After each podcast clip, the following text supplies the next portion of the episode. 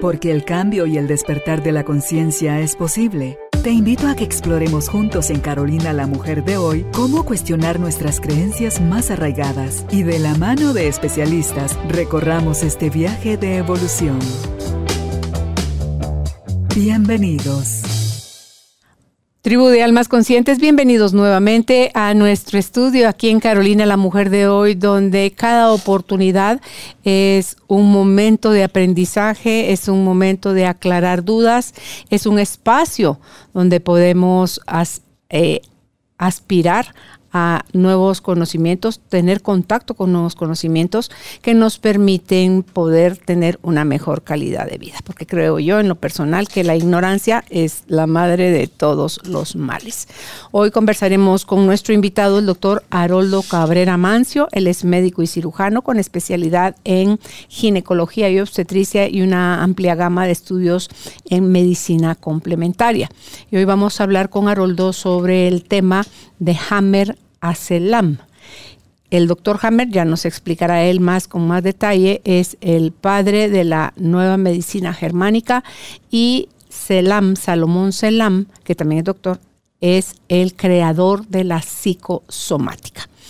Démosle la bienvenida entonces, en primer lugar a cada uno de ustedes y a continuación a nuestro invitado. Hola Roldo, ¿cómo estás? Bienvenido al estudio. Hola Carolina, es un gusto nuevamente estar contigo. Ya hace un buen tiempo que no te visitaba aquí en los nuevos estudios. Todavía recuerdo la mesa donde grabamos la última vez. sí, no, ahora y estamos me sorprendió ver el ambiente más coloquial. ¿no? que me siento cómodo, como siempre, contigo. Gracias. Y como lo has dicho, ya alguna vez conversamos acerca de las bases de la psicosomática clínica. Y hoy quise explicar un poco más de dónde surgió todo esto. Porque hay muchas escuelas diferentes y todas se originan de la base que es Hammer. Okay. Y quiero comenzar contando que yo tuve la oportunidad de conocer a Hammer personalmente, así como estoy contigo, en Málaga. Estuvimos en un seminario que fue organizado para Latinoamérica. Habíamos gente de Chile, de Venezuela, de El Salvador, de Costa Rica, y me tocó sentarme a la par de Hammer. Personaje muy peculiar usó la misma ropa los cuatro días del seminario. Y usaban sus sandalias así, no muy prolijas. Me recuerdo muy bien. Y creo que fue una época muy, muy bonita, en donde trabajábamos mucho y estudiábamos bastante, como siempre. Dos o tres veces al año me tocaba salir a formarme. Y en esa oportunidad, pues tuvimos a Hammer, el padre en ese entonces de la ley de hierro del cáncer, que se le llamó él, a su descubrimiento. Y posteriormente ya creó una escuela formal que le llamó la Nueva Medicina Germánica. De tal manera que si googleamos NMG, Nueva Medicina Germánica, pues vamos a irnos directamente a todo lo que Hammer descubrió. Yo lo podría comparar a él como el Cristóbal Colón de su época. Porque él vino a describir una ruta científica de interpretación de la enfermedad que nunca a nadie antes se le había ocurrido. Y lo hermoso es a base de una experiencia personal. Así es, que la voy a contar también la historia. Como te, decía antes de grabar, pues yo tenía una idea de cómo habían sido los eventos relativos a ese accidente mortal del hijo de Hammer, pero hay detalles que hoy comprobé que fueron distintos. Pues el doctor Reich Hammer estudió en Múnich, en Tübingen también, es un genio, fue un genio porque ya murió. Él era médico general, médico internista, maestro universitario, creador de instrumentos quirúrgicos, inventor de instrumentos quirúrgicos, físico y teólogo, nada menos. Okay. Y tenía una vida común y corriente, como profesor universitario, con varios hijos, creo que alrededor de siete, ocho hijos, con su esposa Sigrid, que también es, era médica, era médica radióloga. Cuando en agosto del año 78 les avisan que su hijo Dirk había sufrido un atentado, que realmente fue un atentado. Él se encontraba con unos amigos vacacionando en el Mediterráneo, en la isla de Córcega, una noche, muchachos de 18, 19 años. Y en las inmediaciones del lugar estaba también Víctor Manuel de Saboya, el mal llamado príncipe de la casa monárquica de Italia, la última casa, los Saboya, que se abolió en la Segunda Guerra Mundial. Pero le seguían llamando príncipe y él tenía muchas conexiones y muy petulante y es como era de esperarse una persona así. Era muy celoso. Y entonces la historia cuenta que él supuso que este muchacho Dirk Hammer se estaba acercando demasiado a su esposa Dina. Y él, en un arranque de celos, agarra su fusil de asalto y le dispara directamente a Dirk, con la mala suerte que el balazo atraviesa la médula espinal a nivel de las cervicales y él inmediatamente queda en coma. Cuando le avisan esto al doctor Hammer, lógicamente él entra en una angustia tremenda, se presenta al lugar, ya no había mucho que hacer, el muchacho estaba completamente sin, sin movimientos, en un coma profundo, y esa angustia, esa lucha duró aproximadamente tres meses. Lógicamente el doctor Hammer pues, quería tener algún resarcimiento, pero como era gente muy poderosa, muchos contactos en Europa, pues logró salir libre y Hammer tuvo que sufrir un duelo tremendo con la muerte de su hijo menor. A raíz de eso, él desarrolla un cáncer del testículo izquierdo y casi al mismo tiempo su esposa Sigrid hace un cáncer de la mama izquierda. Como mencioné hace un momento, Hammer, una persona brillante, inteligente, le hace una pregunta clave. ¿Qué tiene que ver la muerte trágica de mi hijo con el cáncer que tengo en mi testículo y con el cáncer de mi esposa que tiene en el seno? Y a raíz de ahí, el principio de una investigación muy profunda, se va a un hospital solo de cáncer en, en Múnich, empieza a estudiar, a entrevistar a todas las personas y se da cuenta que en el 100% de los casos las personas les antecede un evento traumático, un shock.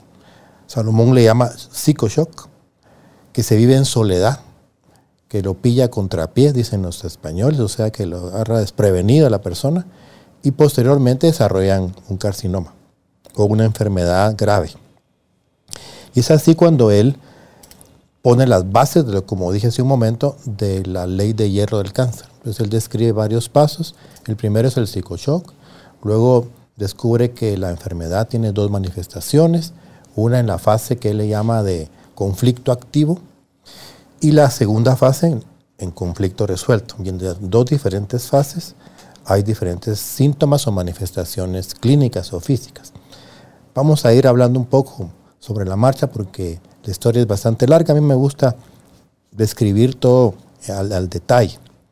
Bien, entonces, a partir de ahí, Hammer comienza a hacer formaciones en toda Europa de su descubrimiento.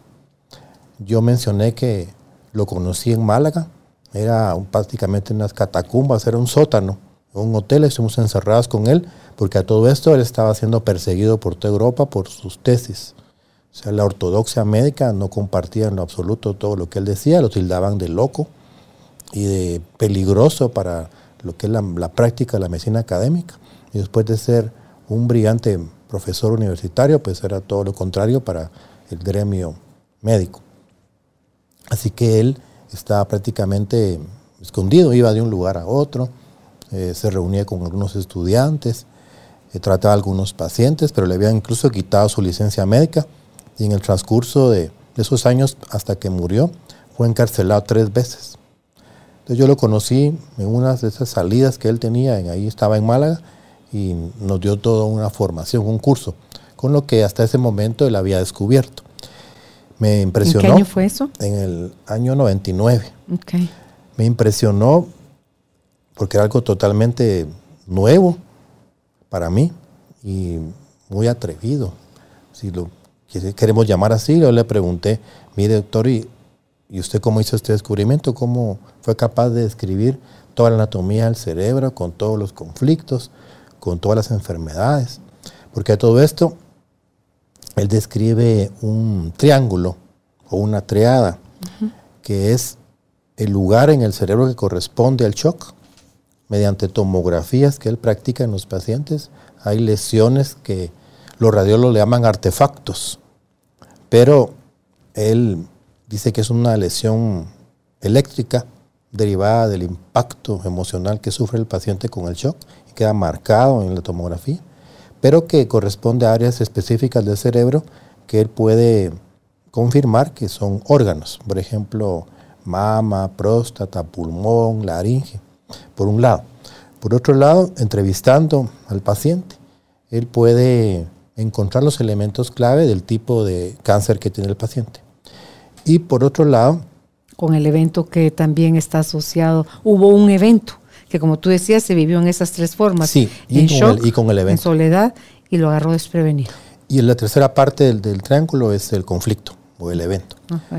Y tiene matices, ¿verdad? Entonces esas tres cosas juntas son clave porque él es capaz de ver una tomografía, lo hizo varias veces y decir este paciente tiene un cáncer en tal órgano, en tal fase, con solo ver la tomografía. en el. Es también capaz de entrevistar al paciente y decir tiene un conflicto que se puede observar en tal parte del cerebro. O sea, puede ir en cualquiera de los vértices del triángulo y llegar a la misma conclusión. Sorprendente. Él demostró eso varias veces frente a muchos colegas que lo entrevistaron, pero nunca quisieron reconocer que sus hallazgos eran algo de valor, que tenían fundamento, nunca, hasta el día de hoy. Bueno, dentro de todos sus alumnos, Hammer tuvo a varios franceses. Dentro de ellos, una, persona muy brillante, en uno de los viajes de Salomón platicamos de él, es Claude Saba, todavía vive, pero que está muy enfermo. Él estudió directamente con Hammer y a raíz de eso, él hizo su escuela y le llamó la biología total. E incluyó a los vegetales, a los animales, a los humanos, hizo todo. Todo lo vivo. Todo un enfoque eh, biológico. Y le agregó algunas partes de, de psicología, de programación neurolingüística, para ir identificando un poco más a fondo los, los conflictos. Bueno, derivado de, de la escuela de Saba, en ese entonces, Selam, médico también, él se graduó en el 85 de médico y estudió posteriormente un diplomado de psicosomática general, que en, en Montpellier, donde él estudió, es una especialidad reconocida. Son médicos que estudian la relación entre los conflictos emocionales y las enfermedades. Entonces se graduó de psicosomatólogo, estudió también relajación y algunos conceptos de homeopatía. En ese entonces fue muy inquieto Salomón también. Acupuntura me contó y medicina china. Cuando conoció a su maestro Klaus Saba y se dedicó a asistirle en todos los eventos que él tenía que, dictar en el interior de prácticamente de todo Francia. Él siempre le precedía, organizaba, hacía las invitaciones y estaba presente. Total, desde que tuvo la oportunidad de recibir toda la formación varias veces. Luego de esto, Salomón incluyó otros aspectos más para ir formando su enfoque o su escuela, que él le llamó psicosomática clínica y humanista. Entonces esto incluyó el proyecto sentido gestacional, que es otro elemento sumamente importante de la psicosomática. Hay otro personaje que no podemos dejar de mencionar, él se llamaba Marc Frechet. Era un psicólogo y psico-oncólogo francés de París. La historia de él es muy interesante, la conté alguna vez en una charla que tuvimos contigo. En resumen, pues eh, él es producto de una relación de dos jóvenes desorientados cerca de la, despuésito de la Segunda Guerra Mundial, en el año 45 por ahí. Ellos cometieron algunos delitos y la mamá de Frechet pues, iba a ser enfrentada un, a un juicio y ella decidió embarazarse con la esperanza de que siendo embarazada la trataran mejor. De manera que fue juzgada, concluyeron de que tenía que ir a la cárcel y ella llegó embarazada a la cárcel, o sea, el embarazo lo terminó en la cárcel, ahí nació Mar y los primeros años pues con las presidiarias. Y él cuenta que eso marcó su vida porque él siempre se sintió solo y no encontraba el sentido de su vida. Y a raíz de esto y observaciones en diversos pacientes, él concluye que la etapa previa a la concepción, eh, la gestación misma y hasta tres años después constituye una época muy importante en el niño, que va a determinar aspectos de la personalidad, del comportamiento, incluso de inclinaciones de la persona. ¿Esto es, él es previo a Salomón? Previo. Ok, Marc. Sí, Marc Frechet. Se llama el proyecto Sentido O sea, está entre Cloud, entre Cloud Sabá y Salomón también. Sí, Ok. También lo conoció Sabá y comentaban de esos temas, pero todavía no lo tenían muy claro. Entonces Salomón lo estudió a fondo, incluso conoció a Marc Frechet, platicó con él y estudió a fondo su teoría y la pulió, como decimos por acá, y ya la incluyó él entre los elementos de la psicosomática clínica y humanista. También incluyó lo que es la medicina china, la energética china, que es la ley de los cinco elementos. Me voy a explicar por qué más adelante, también lo incluyó en su visión. Además del proyecto Sentido, que como acabo de mencionar es una etapa desde previo a la concepción, la gestación y los primeros tres años del niño, también Mar Frechet contribuyó con otro elemento importante que también se considera en la psicosomática clínica, que son los ciclos celulares biológicos memorizados. Entonces ellos hablan del estudio y el análisis de aspectos de las personas, de patrones conscientes que se repiten a lo largo del tiempo y que se manifiestan en diferentes hechos que aparentemente no tienen conexión. Por ejemplo, eh, una persona se pierde en el parque a los cinco años de edad, sufre un shock por sentirse sola, olvidada por sus padres, pues, lógicamente después la encuentran y la devuelven a sus padres, pero ese evento queda marcado en sus memorias. Mm. Una etapa muy temprana, cinco años. Pero resulta que a los 10 años tiene un evento diferente en el, colegio, donde ella va en una excursión y sin saber por qué se aleja del grupo y se interna ahí en una granja y se pierde también. Entonces eso va de la mano con lo que le pasó a los cinco años. Pero más adelante, a los 20 años también, tiene una pareja y están juntos y la pareja se pierde, o sea, se desaparece de su vida. Pero todo eso está relacionado con el evento principal de los cinco años, se llaman ciclos biológicos memorizados. Y se pueden Es- cortar. Se pueden cortar cuando, esa es, mira, la clave de la psicosomática, tú ya adelantaste bastante lo que voy a compartir hoy, es la conciencia, el hacer conciencia. Con eso es suficiente con para eso. O cortarse. sea, mientras que no estamos conscientes de lo que está pasando, Eso el cuerpo está somatizando muchos problemas del subconsciente y el inconsciente, que no tenemos ni idea por qué. Entonces, ese es el trabajo del psicosomatólogo.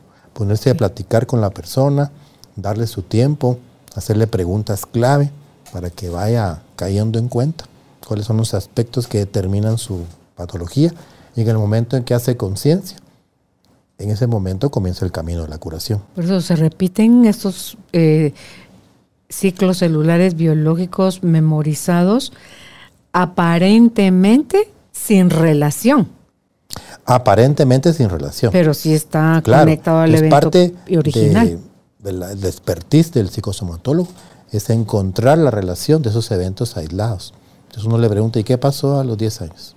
¿Y qué pasó a los 5 años? Entonces conectar todo eso para que la persona haga Sí. conciencia, caiga en cuenta y pueda procesar los conflictos internos que le aquejan y que se están manifestando en algún órgano o en Ok, el cuerpo.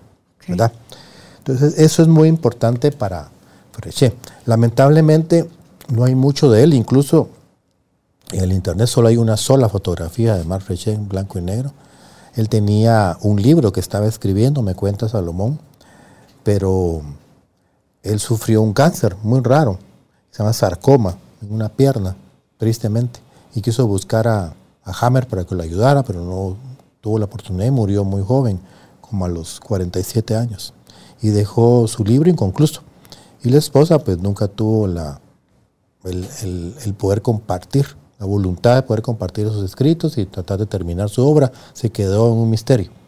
Entonces lo que se sabe es por las conferencias que él dio o por la gente que lo conoció como Selame, que le fue dando forma a esos conceptos que él aportó.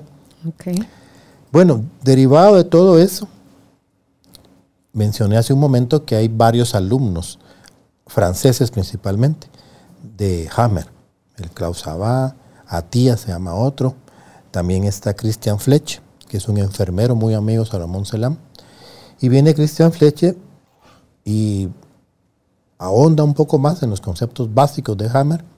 También incluye elementos de la psicología tradicional y él lo que pretende es tratar de descodificar las enfermedades, encontrar una relación más clara con los elementos psicológicos del conflicto y él le llama a su escuela decodificación biológica original. Ok, todo va sumando. Y él también principia a dar cursos y hace libros. Hay un libro que se llama La Cenicienta y los Siete Enanos. Él utiliza mucho figuras literarias, cuentos, para poder explicar los procesos psicológicos que se somatizan. Y es un camino más bien de poder comprender los mecanismos que originan la enfermedad, que están más bien en la conciencia o en el inconsciente, que no es algo somático propiamente, sino que siempre, siempre tiene elementos de la psique que no se pueden soslayar, que no se pueden separar. Yo siempre hablo de lo psicosomático, de lo somatopsíquico. Lo hemos mencionado varias veces.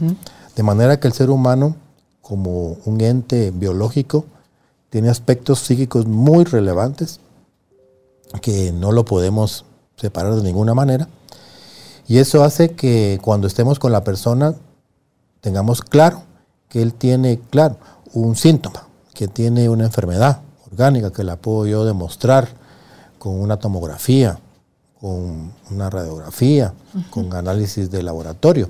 Pero por otro lado también tiene elementos definitivamente en, la parte psíquica detrás, como dice Salomón, que están íntimamente relacionados. Y mi papel es darle la confianza a la persona para que él mediante me va platicando, yo le haga las preguntas correctas y le tenga la, la paciencia de escucharle, podamos llegar a encontrar qué es lo que realmente originó el problema en que está metido, por el cual consulta. En la narrativa del paciente se va a encontrar. clave, así es.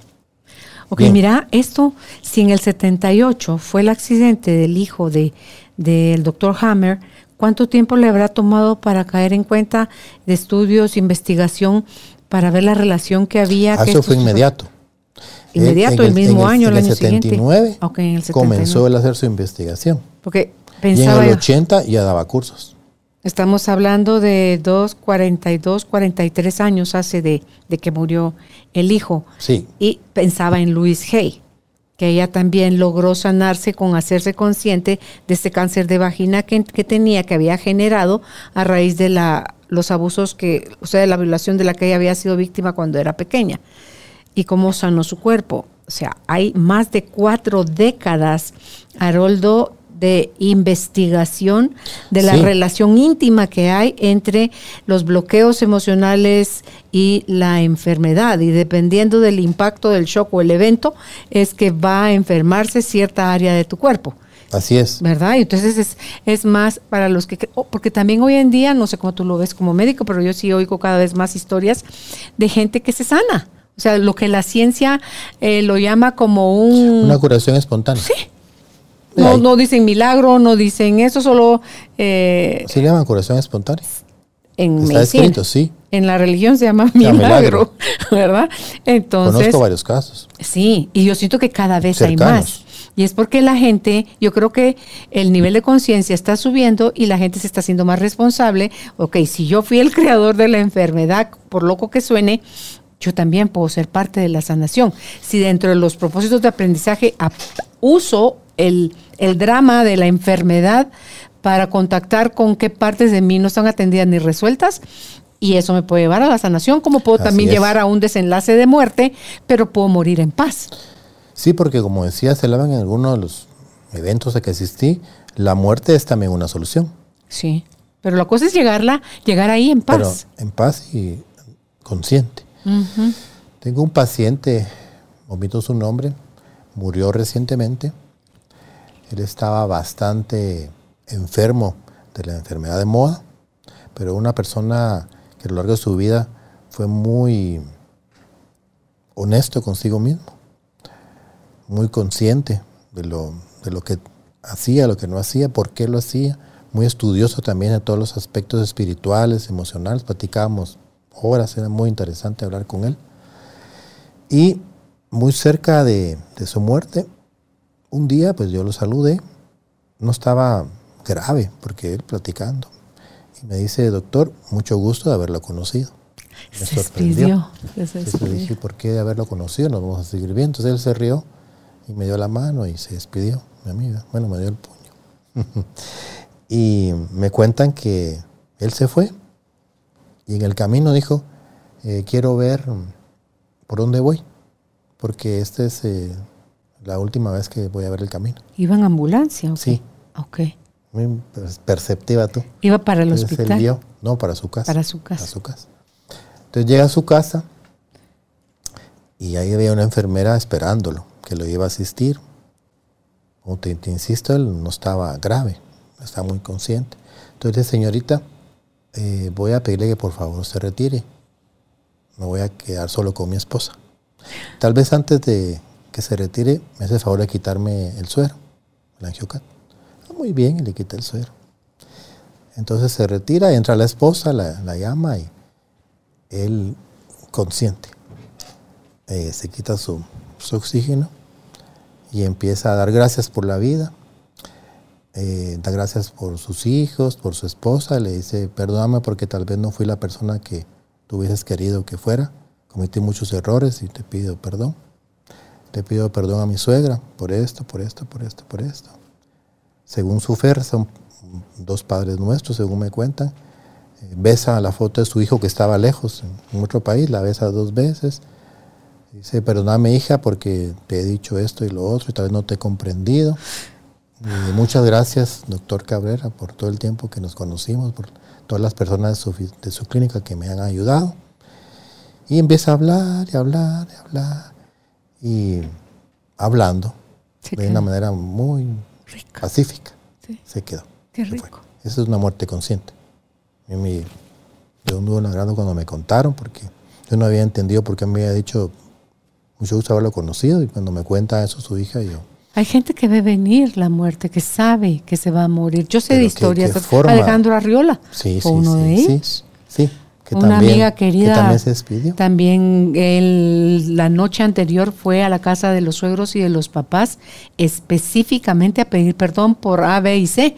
Y al día siguiente falleció en un accidente automovilístico tragiquísimo, donde iban cuatro, de los cuatro, tres fallecieron. Entonces hay gente que tiene que, para mí eso es un regalo. Al final, Haroldo, si lo vas a tomar con paz y aceptación. Pero si lo que te va a entrar es, pelea, resistencia. Un ejemplo para nosotros. Yo lo veo así. Seguro. Como una enseñanza, como seguro. maestros. Porque no cualquiera tiene esta entereza de afrontar la muerte así. Con dignidad, con serenidad, de, todo. Porque la gran mayoría de personas, pues, tienen miedo de, de trascender, de morir. Es un pánico terrible. Es un momento muy a veces de angustia, de lucha, por no querer desprenderse. Sí. Incluso hay familiares que les ayudan, les dicen, estate tranquilo, andate en paz. Yo recuerdo, bueno, no estuve ahí porque mi mamá me lo contó, la muerte de un tío, de parte de mi mamá, el tío Julio. Él tenía siete hijas mujeres y el octavo fue varón.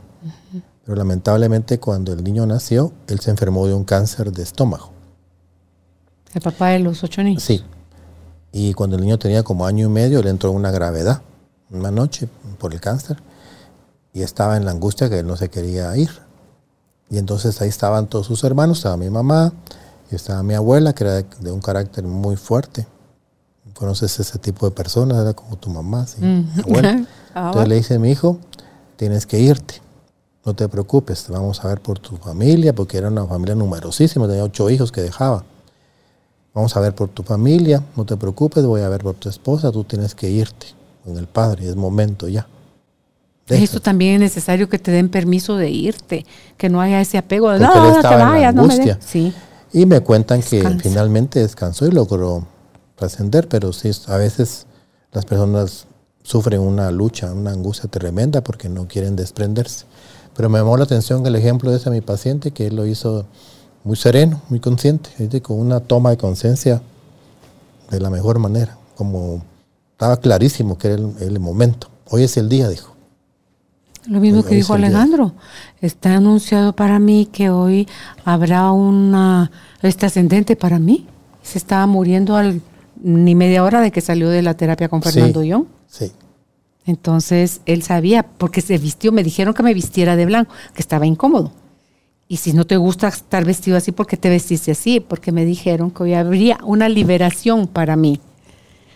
Así se lo anunciaron. Y a la media hora de haber salido de la terapia, él ya había fallecido. Sí.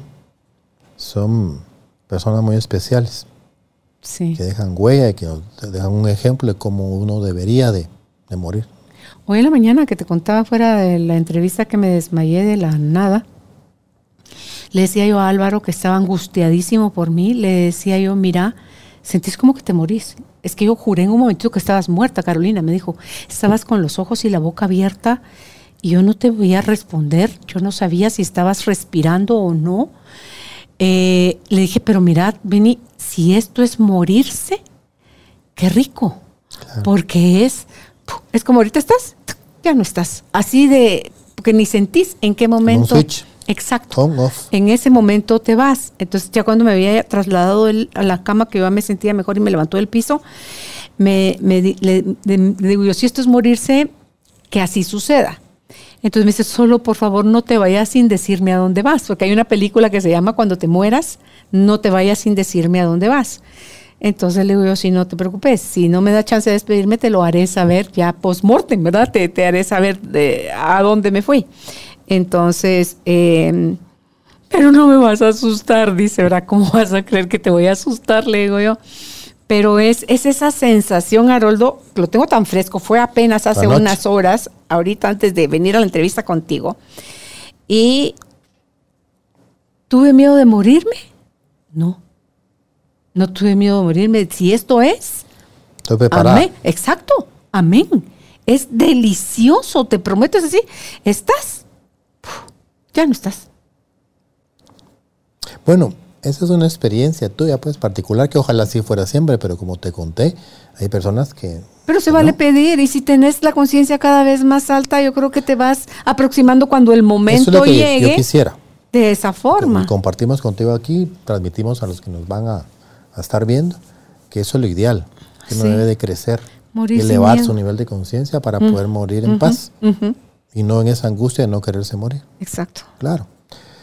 Pero volviendo al tema, entonces Marc Flechet, que es un enfermero y que es amigo de Salomón, pues hizo su decodificación biológica original y él lo que pretendía era encontrar cómo las enfermedades tienen algún código que se pueden explicar, que se puede enseñar para que uno pueda entender por nombre la enfermedad qué es lo que realmente corresponde para poder sanarse, hacer prácticamente una descodificación, ya sea una enfermedad física, una enfermedad funcional, de comportamiento, inclu- incluso eh, psiquiátrica o terminal. Entonces ese es el aporte de, de Christian. Fletcher Ah, conjuntamente con, con Salomón, también estudió Enrique Orbera, una parte con Klaus Abad y otra parte con, con Fletch. Una persona muy inquieta, bastante inteligente, con iniciativa, y él entonces se desprende de ellos y forma su propia escuela. Muchas habilidades de comunicación, de convencimiento, maneja perfectamente las redes sociales Es genial. eh, YouTube, eh, Google, todas las herramientas modernas. Y rápidamente pues él se viraliza con, sus, con su escuela. Con la bioneuroemoción. Sí, pero no comienza así, lamentablemente. Comienza con que toma elementos de Selam y toma elementos de Fletch, o sea, no, no tiene nada propio. Hace su escuela. E incluso tiene problemas al principio con Fletcher porque él hace un libro que se llama Tratado de Biodescodificación, ver, y utiliza el mismo nombre. Entonces Fletcher lo demanda y gana la demanda porque el término biodescodificación es propio de Fletcher y lo tiene patentado. Entonces a raíz de eso él ya no quiere seguir peleando y entonces le pone bioneuroemoción, que básicamente es un 80% de la biodescodificación con otros elementos adicionales que él también le, le agrega. Como toma elementos de CELAM, por ejemplo, lo, lo quiero mencionar más adelante, el síndrome del yacente. Él le llama el síndrome del fantasma, pero prácticamente es el mismo. Tiene mucho éxito, como dije. Viene a América y va a Cuba. y está un par de años en Cuba enseñando en su escuela. Y también por diferencias, no sé detalles, él, son médicos, son psicólogos y psiquiatras cubanos muy inteligentes. se separan y ellos forman otra escuela que se llama Gestión de las Emociones. Ok, los cubanos. Los cubanos. Entonces ellos siguen con su escuela, que está un poquito más, más cerca de Hammer, se podría decir, porque estudian mucho, mucho todo lo que es el desarrollo embriológico del cerebro, todas las capas embrionarias, y cómo cada órgano tiene su propio conflicto, y cómo se puede trabajar con elementos también de la psicología, del análisis transaccional, de, varios elementos que son propios de una escuela más, más psiquiátrica, más, más de la psicología. Bien, posteriormente entonces ya viene Selam, y él más o menos en el año 2000 empieza a hablar ya por sí mismo de la psicosomática clínica y humanista. Entonces él incluye, ya lo mencioné, la medicina china, eh, todo lo, que son las bases de la psicología moderna y clásica, Jung, Freud, Goblet, se llama el otro, todos son los, personajes más importantes que se describen en, en toda la historia de la psicología. Le agrega, por supuesto, lo de Hammer, es la base, como lo mencioné al principio, es el mapa, todo lo que, lo que es Hammer.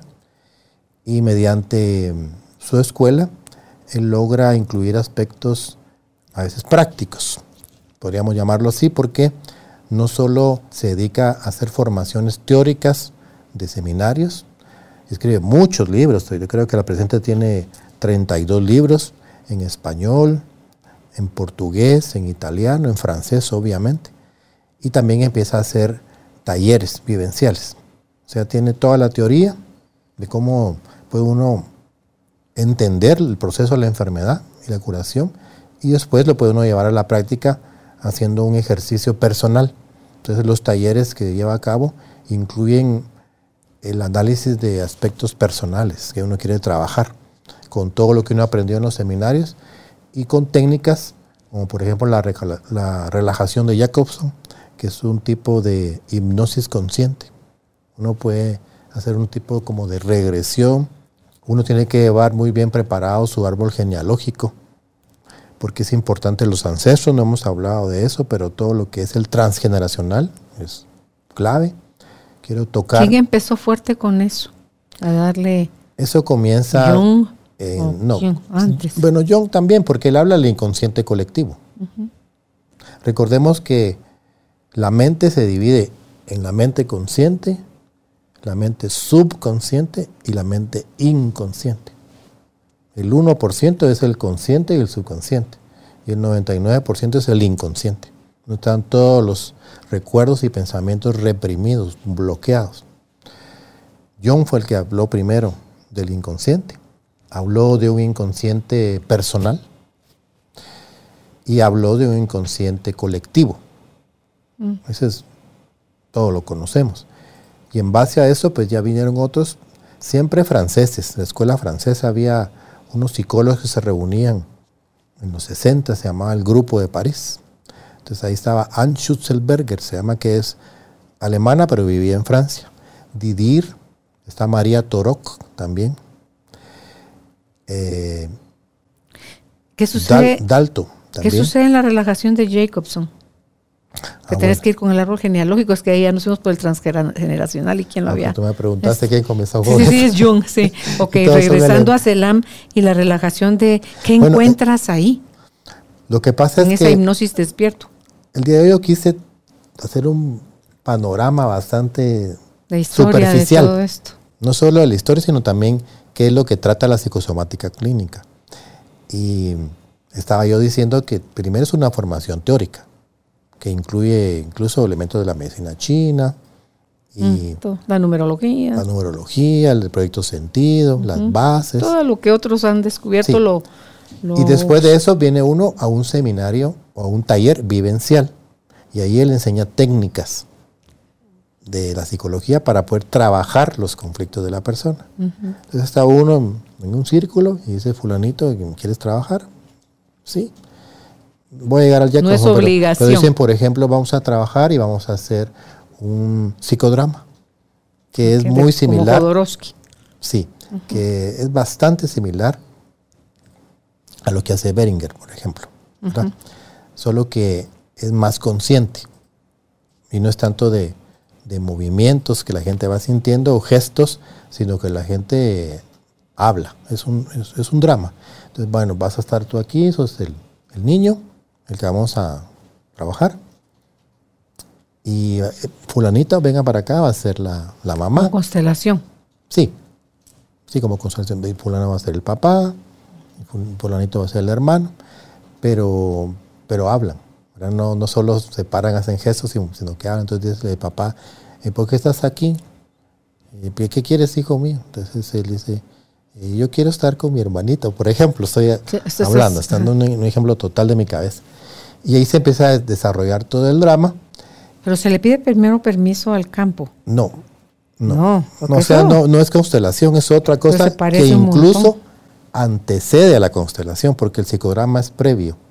Beringer vino después y él pulió eso y nos regaló la constelación. que Hellinger fue en África que él a base de observación descubrió cómo era que se daban los comportamientos en las familias y dónde era que estaban, cómo se generaban los nudos, los dramas y todo, pero cómo también eso se podía revertir también y sanar.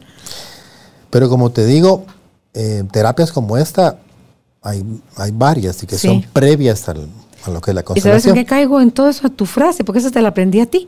La de medicina, hay una. La que cura. La que cura. El método. Sí. No importa. Lo importante es que se cure entonces el paciente. hacen el psicodrama y la persona termina en una catarsis, ¿verdad? Porque el papá se le acerca y dice, no, mija, yo siempre estoy contigo, yo te amo, y la abraza. Que es lo que uno necesita. Sí. Y entonces es un psicodrama y uno puede trabajar ahí, por ejemplo, una carencia afectiva. Pero viene después y dice, vamos a hacer una, una línea hacia atrás. Y entonces se para la persona con, con, él, ¿verdad? Y le dice, ¿en dónde estás? Bueno, estoy aquí en el año 2020, en octubre. Bueno, retrocede un paso más atrás, retrocede, con los ojos cerrados. ¿Dónde estás? Bueno, estoy en 1980. ¿Y qué estás haciendo? Estoy con uno de mis amigos. Entonces la línea de regreso. Y va Están todas las memorias en el cuerpito. Sí, a eso vamos, que John habla del consciente, habla del subconsciente, que son recuerdos que están ahí, que podemos acceder, solo es de, utilizar algún método para poder abrirnos a, los recuerdos que están ahí. Un, método es ese de la, línea de regreso, de retorno, hasta que llega a la parte del niño, donde está el conflicto. ¿Dónde estás? Estoy en la cocina, tengo siete años, mi mamá me dejó, estoy solo con la muchacha, me ocurre un abuso, por ejemplo, y ahí lo revive y lo procesa y lo trabaja en, una regresión de esa manera. Y otra técnica que nos enseña es eh, la técnica de, de, la relajación de Jacobson, que es la que tú mencionabas. Sí. Entonces, en esta técnica uno puede estar sentado, puede estar eh, acostado, y uno puede trabajar con un compañero o con dos compañeros. Y uno empieza a respirar con cierto patrón, con cierta cadencia. El que va a dirigir la relajación también tiene una forma de hablar mm, lenta, calmada, que va induciendo a la persona a que se relaje. Entonces uno dice, no empiezas a sentir eh, tu cabeza, comienzas a sentir tu cuello, cómo se relajan tus hombros, tus brazos, todo con los ojos cerrados, ¿verdad?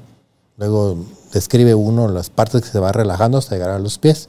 Y en esa relajación ya puede hablar abiertamente de un conflicto que no puede hablar. Y uno le, pregunta, ¿y por qué? ¿Y por qué piensas eso? ¿Por qué tal otro? Entonces así es una forma de poder acceder a las memorias y poder trabajar conflictos que están muy bloqueados, como en un nudo.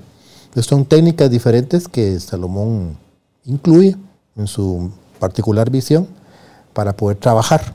Pero al final, como dijimos hace unos momentos, la clave, la clave es el hacer consciente un conflicto que está trabajando en la penumbra detrás de manera inconsciente, que es lo que está somatizando un problema, una enfermedad, un síntoma, un dolor de cabeza.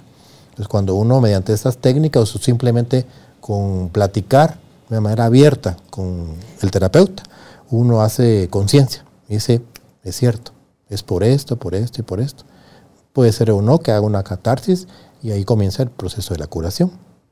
Cuando no te cierras, tienes acceso a cualquier cantidad de cosas que los curiosos, los atrevidos, los que han llamado locos, osaron investigar y luego quererlo plantear para compartir y enseñárselo a otros. Haroldo, tú fuiste mi compañero cuando estudiamos con Montserrat Gascón lo de la liberación del pericardio y fue hermoso oír tu testimonio al día siguiente de terminar el curso en día domingo, lunes, tú entras a cirugía y haciendo lo del bomber, que era la liberación desde arriba, o sea, desde parar a la persona sobre el, o sea, visto desde arriba, le liberas eso y salvas a un paciente. Nuestra compañera que llegaba con yeso y que ella le dijo, ¿te quieres curar? Te operamos y estás curada. Entonces, delante de nosotros hizo el procedimiento Montserrat y le dijo, ya te puedes quitar el yeso porque tu hueso está pegado. Y a ella le habían dicho en Italia que iba a tener que tener ese yeso tres meses. Y viene para darle crédito o salir de la duda, va al médico y le cuenta su historia y el médico la ve como que usted está rematadamente loca y para insistencia de ella le dice él, bueno, está bien, vamos a tomar una radiografía. Y verifican que efectivamente el hueso estaba pegado. O sea, Monserrat es osteópata y es esto de, ella es lo de la liberación del pericardio, ella ella la creadora y también eso quita bloqueos, o sea, hay cualquier cantidad de maestros y herramientas, Haroldo. Lo que, hablábamos hace un momento, que son métodos, que son diferentes métodos, lo que queremos es ayudar a la persona. Y cada quien va a fluir en cuanto a tenga la habilidad, el conocimiento en los diferentes métodos para poder asistir al paciente. Pero mira Gerson, cuando me fui a, San Diego a estudiar lo de Gerson, y que también intentaron una vez matarlo, fallaron, a la segunda sí lo lograron, porque no querían que él siendo médico también atentara contra la medicina ortodoxa. Los intereses económicos. Claro, entonces Dios mío, así de pobres podemos ser como humanos o así de fantásticos cuando encontramos algo novedoso que funciona, que sana y que salva vidas y queremos dárselo al mundo. Pero va a haber gente que se va a resistir, va a gente que no le va a convenir y va a gente que, pudiéndolo creer, elige no creerlo, Arolo, sin tener que ver intereses ni ese tipo de, de guerras frías que se viven. No, es si tú eliges seguir sumido en este macho es mi mula y a mí nadie me hace creer otra cosa que lo que ya creo hasta ahorita y poner en tela de juicio lo que se ha creído por siglos, por Dios, el que está perdiendo eres tú. Si no te das permiso. Sí. Totalmente. Es una bendición tener acceso en, en, breve a toda la información que tú nos has venido contando ahorita en esta entrevista, Heroldo, de cada uno de los expertos. Que han ido aportando. Locos soñadores atrevidos, gente maravillosa, brillante, que le ha ido agregando su granito de arena. Unos lo hacen con más gracia y facilidad. Yo a Enrique Corbera lo admiro muchísimo y es, alguien que se le da muy fácil comunicar. Así es, es un gran comunicador. Sí, y, la gente lo ama, pero lo ama. Ese es el éxito, el éxito que tiene. Y ver la gente que solo viendo videos yo he sanado cosas mías, Haroldo, pero porque estoy abierta. A, cuando están exponiendo un caso, leyendo un libro, por ejemplo, de Byron Katie, o de Marianne Williamson, o de Wayne Dyer, o de Eckhart Tolle, o de, o sea, todos aquellos que, que nos han antecedido, Haroldo, que son maestros, de verdad. Y te abres y sanas. Así de sencillo es. Solo hay que llegar al momento. Es un elemento curioso que cuando estuve con Hammer, como médico, lo que uno quiere es cómo se cura, cuál es la receta. Y entonces él decía, no, es encontrar una solución práctica del conflicto. No hay que ser consciente de nada, hay que buscar una solución práctica. Y otra cosa, no, no darse uno el crédito, ah, yo pilas pude, hice. No, es, el paciente, el, que se sana a sí mismo. Le dijo, váyase por ahí, váyase por el que caminó Sí, claro. El que recorrió la distancia, el que sudó la camiseta es el paciente. Todos ustedes, los profesionales de la medicina, de la psicología, de la psiquiatría, son benditos acompañantes en nuestros procesos, Haroldo, que si nosotros les apoyamos, nos abrimos, confiamos, vamos a ver milagros suceder enfrente de nuestras narices. Totalmente. ¿Verdad? Pues entonces a través de la psicosomática vamos encontrando otros elementos que nos van como aclarando cómo es el proceso de la enfermedad y lógicamente cómo es el proceso de la curación. Entonces hablaba Salomón de dos elementos importantísimos. Uno es la conversión. Entonces la conversión es em, el proceso mediante el cual un conflicto emocional profundo encuentra la manera de expresarse en un síntoma físico, funcional mm. o psíquico. Entonces eso es clave en la psicosomática, la conversión y encontrar en qué momento ocurre esa conversión y por qué. De ahí el que tengamos técnicas diferentes para que la persona tenga una apertura que nos dé las claves para encontrar la conversión, porque de ahí va a venir la curación. Ok. Posteriormente a eso existe un sistema básico de protección. Entonces tenemos elementos que nos van a contener, que nos dan límites. Esto ocurre desde niño. Desde pequeños nos enseñan a cómo contenernos en la parte mental, porque de otra manera nos, nos volveríamos locos. Tenemos un sistema psíquico de protección. Cuando ese sistema psíquico de protección es desbordado, no podemos más contenernos, es cuando ocurre la conversión. Cuando se sobrepasan los límites. Y cada quien tiene su propio sistema básico de protección de acuerdo a su formación de niños, de acuerdo a su cultura, de acuerdo a sus principios morales, religiosos. De eso determina que tenga mayor o menor capacidad de contención frente a determinado problema o conflicto. Pero cuando sobrepasa entonces los límites de ese sistema es cuando uno entra en un problema de enfermedad, ya cuando uno somatiza, cuando uno hace la conversión. Que decía Salomón que puede ser por shock de algo que, que impactó en un solo o puede ser el gota a gota. O sea que va así, va así, va acumulando. Lo bonito de Salomón es que él es bastante didáctico, a mi gusto. Entonces es esquemático, didáctico, le ha dedicado bastante tiempo al estudio de todo esto. Y él dice, hay cinco niveles eh, básicos conflictivos. El nivel más elemental es el nivel biológico, es el nivel de Hammer, que incluso son conflictos tan elementales que ocurren igual en un animal que no es racional que una persona. Por ejemplo, un conflicto de contrariedad territorial. Eso ocurre perfectamente en, en un venado, por ejemplo, en un león, cuando dentro de lo que es su manada es agredido por otro enemigo, por un animal, entonces es contrariado. Y eso va a producir un síntoma en su estómago, que se puede llamar gastritis, si es un conflicto leve, o se puede llamar cáncer si es un conflicto grave o súbito. Eso es biológico. Eso va más allá de todo razonamiento. Eso ocurre en soledad, desprevenido. Son todos los criterios para que haya un psicoshock. Eso es biológico. Posteriormente a eso, hay otro tipo de conflictos que no tienen cabida o no tienen una explicación mediante la biología. Por eso decían ellos, todos los que le sucedieron, que Hammer se quedó un poco corto y que no podemos explicarnos todo, todo con lo que él enseñó. Eso es lo que le da pie a los que vienen atrás, que van más allá de lo que alguien enseña, que son curiosos, que investigan, que verifican. No, Hammer no puede explicar todo, entonces podemos, ¿cómo hacemos para explicar otros, otros conflictos que no sea con la biología? Entonces viene Salomón, es un aporte muy particular de él, y dice mediante la energética china. Entonces lo voy a mencionar porque tú estuviste ahí. Viene una paciente y dice, yo tengo glaucoma. Bueno, ¿y cómo comenzó el glaucoma? Ah. Porque tengo un problema con mi esposo, que él mm. me enoja mucho. Y, a raíz de esos enojos, pues me aumentó la presión del ojo y por eso tengo glaucoma. Entonces dice Salomón, eso se llama enojo en el ojo. ¿Y cómo explica eso? Bueno, porque aquí en el ojo pasan, está el meridiano de vesícula biliar, cuyos elementos conductuales están relacionados con la ira contenida, con la injusticia, ¿verdad? Entonces, eso con la rabia, eso es porque hay un punto de acupuntura, es energética china.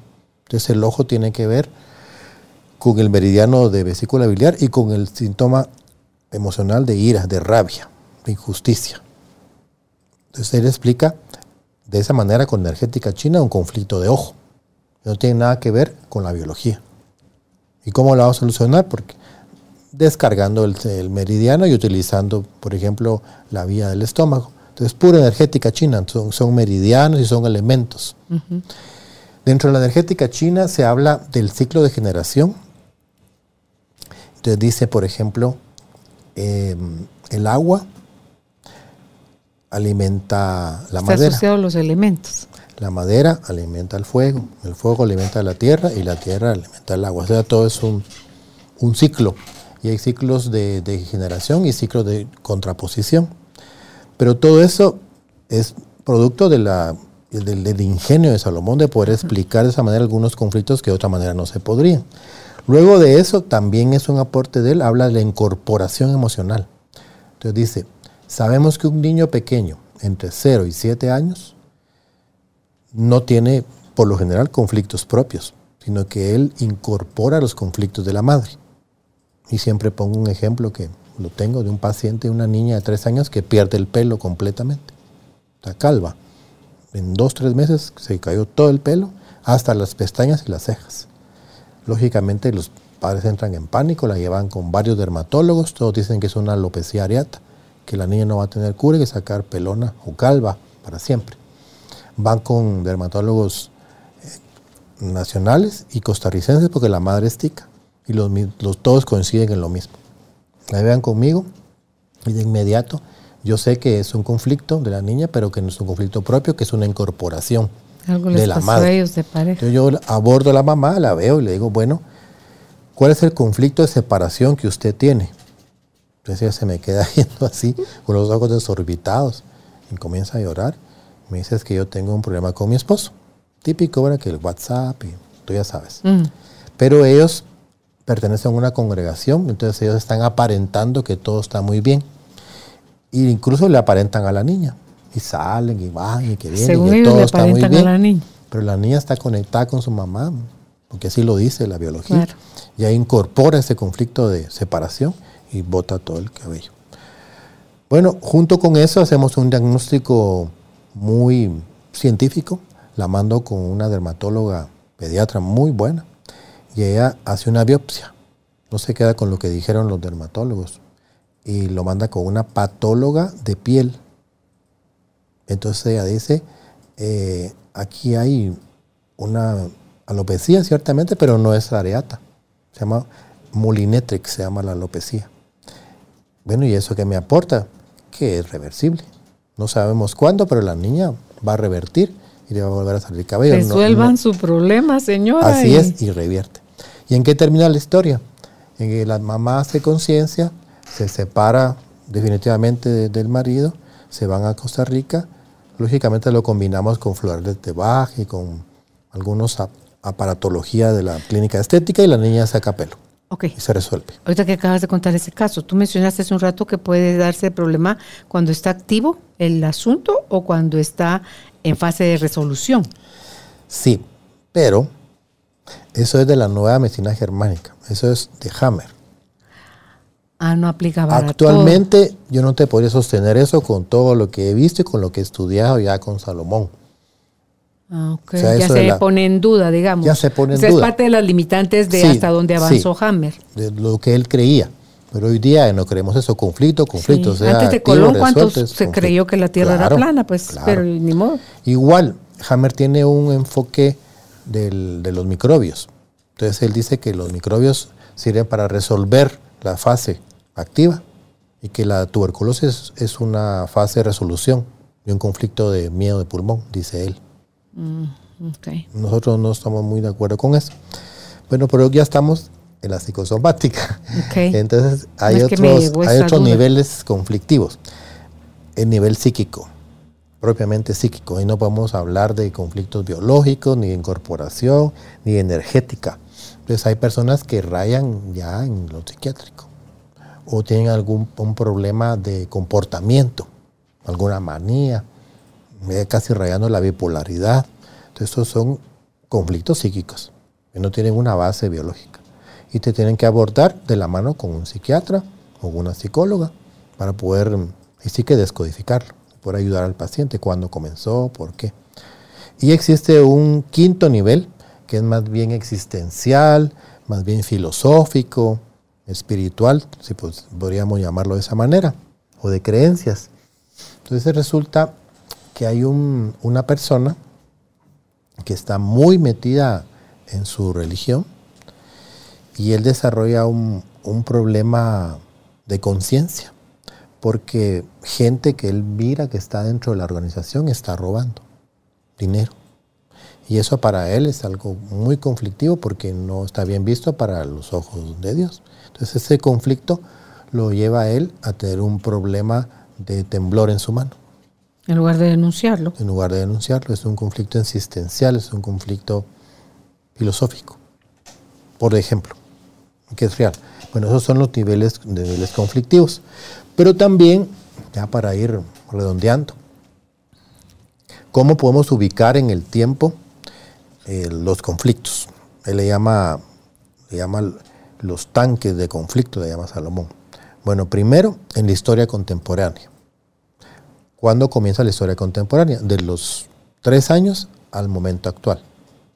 Que sufrí un desprecio por una novia que se burló de mí, me dejó por otro, es un conflicto que nunca lo superé y me afecta al día de hoy, por ejemplo, o la separación de mis padres, o cuando me sacaron de mi primer trabajo de una manera injusta, me acusaron de algo que yo no hice. Entonces son historias contemporáneas. Luego, o más bien antes, está lo que se llama el proyecto sentido, y eso viene desde la concepción, la gestación y hasta los tres años, y algunos dicen hasta los siete años es la infancia. Posteriormente, el transgeneracional. También es importante, no lo hemos mencionado, vamos a entrar a hablar ahora de eso. Entonces, cuando no encontramos el conflicto, ni en la infancia, ni en el proyecto sentido, ni en, el, en la historia contemporánea, tenemos que irnos definitivamente a buscar el transgeneracional. Son conflictos que no nos pertenecen directamente, sino más bien que fueron vividos por ancestros. Fueron conflictos muy grandes que afectó toda la línea descendente y nos viene a afectar a nosotros. Pero también porque se... De manera inconsciente. No, y se mantuvo en secreto. Así es. Eso se llama inconsciente familiar y la clave es el secreto.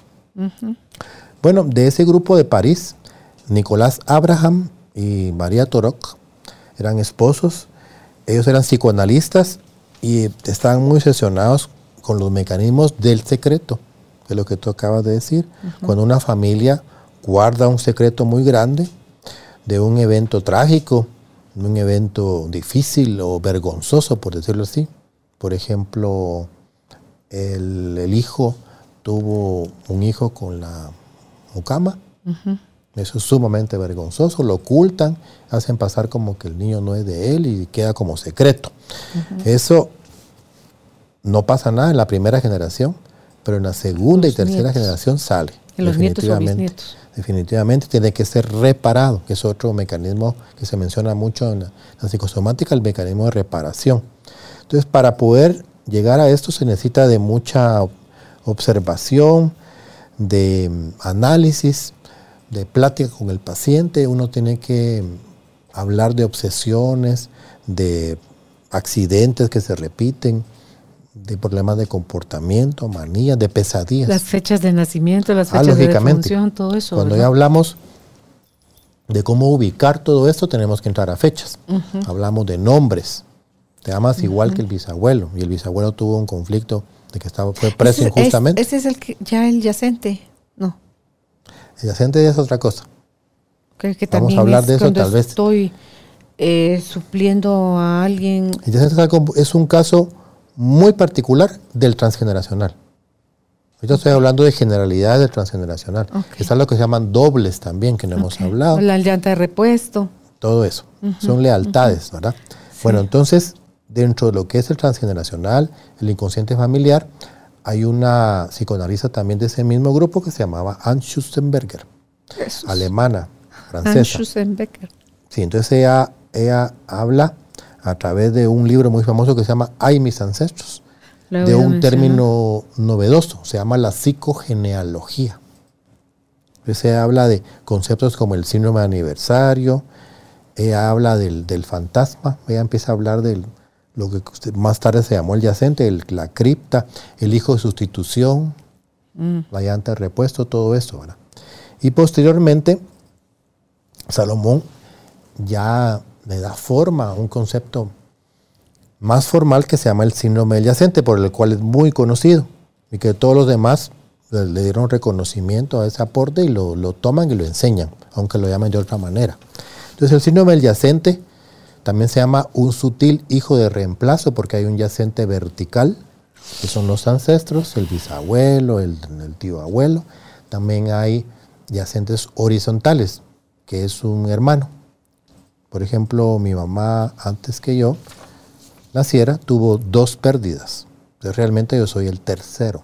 Entonces, esos dos hermanos míos, abortos, que no nacieron, bien fácilmente, bueno, es así, yo soy yacente de ellos dos. Claro, todo lo que esperaban de ellos te lo ponen a ti como carga encima. Sí, entonces cuando uno recibe una carga psíquica de esa naturaleza, lo que está ocurriendo es que hay un peso del consciente de esa persona que tuvo ese evento trágico, doloroso, que no superó, que viene a incorporarse en mi inconsciente, literalmente. Entonces uno vive con su consciente y con el inconsciente de la persona que sufrió el evento traumático. Y viene uno a tratar de reparar. Entonces hay síntomas clásicos. Uno es eh, vestirse de negro. Otro es este, ser muy aislado, antisocial. Cuando te cuestas a dormir. Dormirse. Y te ponen las manos como te ponen en el cajón como, la funeraria. como el faraón en la cripta. Sí, son, son síntomas de un yacente. Personas que quieren estar solas, personas que, buscan la oscuridad, que le molestan los ruidos. todos estos mecanismos pueden ser síntomas de un yacente. Entonces ya viene uno y aborda al paciente, le pregunta la historia familiar y si uno encuentra dónde está el yacente, pues bingo, lo hace consciente y uno puede curarlo, lo puede procesar. Dejas al, muerto tener lo suyo y tú tomas lo tuyo. Así es. Ahora es importante lo adyacente porque hay enfermedades que típicamente se producen en un yacente, como por ejemplo la esclerosis múltiple, el Parkinson, eh, la poliartritis reumatoidea. Hay muchos casos de obesidad mórbida exagerada que son de yacente porque son dos personas en uno. La persona pesa el Sí, he oído historias, narra Salomón de cuando se encuentra la, raíz o el que es el yacente, pierden todas esas libras en poquísimo tiempo. El bruxismo, de Rechinar que, en la noche, todo eso puede, puede deberse a un yacente. Niños que tienen el trastorno de déficit de atención e hiperactividad también puede ser un yacente. Estos son elementos importantes de la psicosomática que me sirven en el día a día para poder abordar al paciente y para poderlo ayudar. No es simplemente un síntoma físico que lo voy a diagnosticar con una radiografía o mm. con unos exámenes de laboratorio, sino que también tomo en cuenta todo lo que acabo de mencionar, que es importante. No es nomás de darle pastillas y licencia para continuar, como decís tú, sino que es investigar la raíz para curar de fondo. Así es. Para buscar lo que está detrás. Porque si no, ese asunto va a buscar salir por otra parte en tu cuerpo. Totalmente. Y no se trata de, eso. O no se va a curar nunca, se va a volver crónico. Algo que es crónico todavía tiene reversión, Haroldo. Dice el maestro Salomón, todo es posible. Depende y a veces, que no me dijiste eso. Ese es otro de mis maestros que también ya murió. Sí. El doctor Julio César Payán de la Roche era un magnífico terapista neural y ginecólogo también, pero él sí dejó completamente el, la medicina tradicional y se dedicó a la terapia neural. Entonces le decían, mi doctor, ¿y por qué será que cuando una persona tiene una apendicitis también puede, puede uno poner una inyección en el, en el ganglio celíaco y se cura? Depende y a veces. o sea que no, hay normas, no hay protocolos. Bueno, hay ciertos lineamientos. Uno como médico necesita lineamientos. Sigue así de fuerte todavía, Haroldo, la medicina ortodoxa acusando todo o atacando todo este tipo de enseñanzas? No tanto. Yo creo que ya tocamos por acá el tema de la medicina integral, la medicina integrativa. No tanto. Ya hay personas que se han abierto cada vez más a integrar otros conocimientos, otras formas de pensar, otros sentires, porque lo que queremos al final es ayudar al paciente. Claro. Entonces, si nosotros nos cerramos en solo que solo hay un método. No, medicina hay una. La que cura. En eso concluimos. Ok. ¿Algo más que quieras agregar para concluir? Como siempre, agradecer esta tribuna para poder compartir inquietudes, máxime para los que tenemos y compartimos inquietudes como tú, que no nos quedamos con lo que nos dicen, que vamos mm. más allá. Que la curiosidad. Que nos gusta ser inquisidores, averiguar. Yo, yo cuento que desde niño siempre era curioso, entonces venía el, el payaso y hacía sus trucos y la gente se quedaba mirando viendo los trucos y yo no, yo me levantaba, me iba a ver atrás cómo era el truco. ¿Dónde estaba el truco niño tenía que averiguar cómo era y entender. Y hasta el día de hoy, entonces me dicen, es que tal enfermedad es por tal cosa y así es. No. No, ¿Y quién? ¿Según quién? ¿Sabes ¿Según quién? ¿Por qué? ¿Cuándo? Esa frase es mía, ¿y según quién? O sea, no, o sea, a mí, porque yo lo digo, punto, a mí no hay peor cosa que me, que, me impulse a buscar más que el porque yo lo digo y punto. No, es que no Pero lamentablemente la mayoría de gente así es. Me dice, mire, usted va a sentar ahí toda la tarde, cuatro horas. Muy bien, dice. Ay, no, no. Yo siempre, ¿por qué? ¿Para qué? ¿Qué voy a hablar con eso? ¿Usted qué quiere decir? Explíqueme. sí. mi, pues pobre, mi pobre papá, y termino que en paz descanse, se un lío con él porque él me daba una orden y yo siempre le cuestionaba. ¿Y por qué? Porque ya le digo Carolina, me decía mi Porque mamá. sí, pero ¿por qué? pero ¿por qué sí? sí, bueno, pues hay que, hay que ser curiosos a ti. Donde pueden ustedes contactar al doctor Haroldo Cabrera Mancio por redes sociales. En Facebook está así como IMC Cabrera Mancio, es Instituto de Medicinas Complementarias. Esas son las siglas, IMC Cabrera Mancio. En Instagram está como arroba IMC Cabrera Mancio, la página web imcguate.com y el WhatsApp 5515 4471. Repito, 5515 4471 anteponiéndole el 502. Estamos en Guatemala. Y a usted que nos sigue, si aún no lo ha hecho, lo invitamos a suscribir a nuestra página www.carolinalamujerdehoy.com.gt. Hasta un próximo encuentro. Bendiciones. Gracias por ser parte de esta tribu de almas conscientes. Recuerda visitar nuestra página web carolinalamujerdehoy.com.gt para más información de estos temas y de nuestros invitados. Tenemos más programas, blog, libros, talleres, tienda en línea y material exclusivo para quienes se suscriban. Encuéntranos en redes sociales como Carolina la Mujer de Hoy.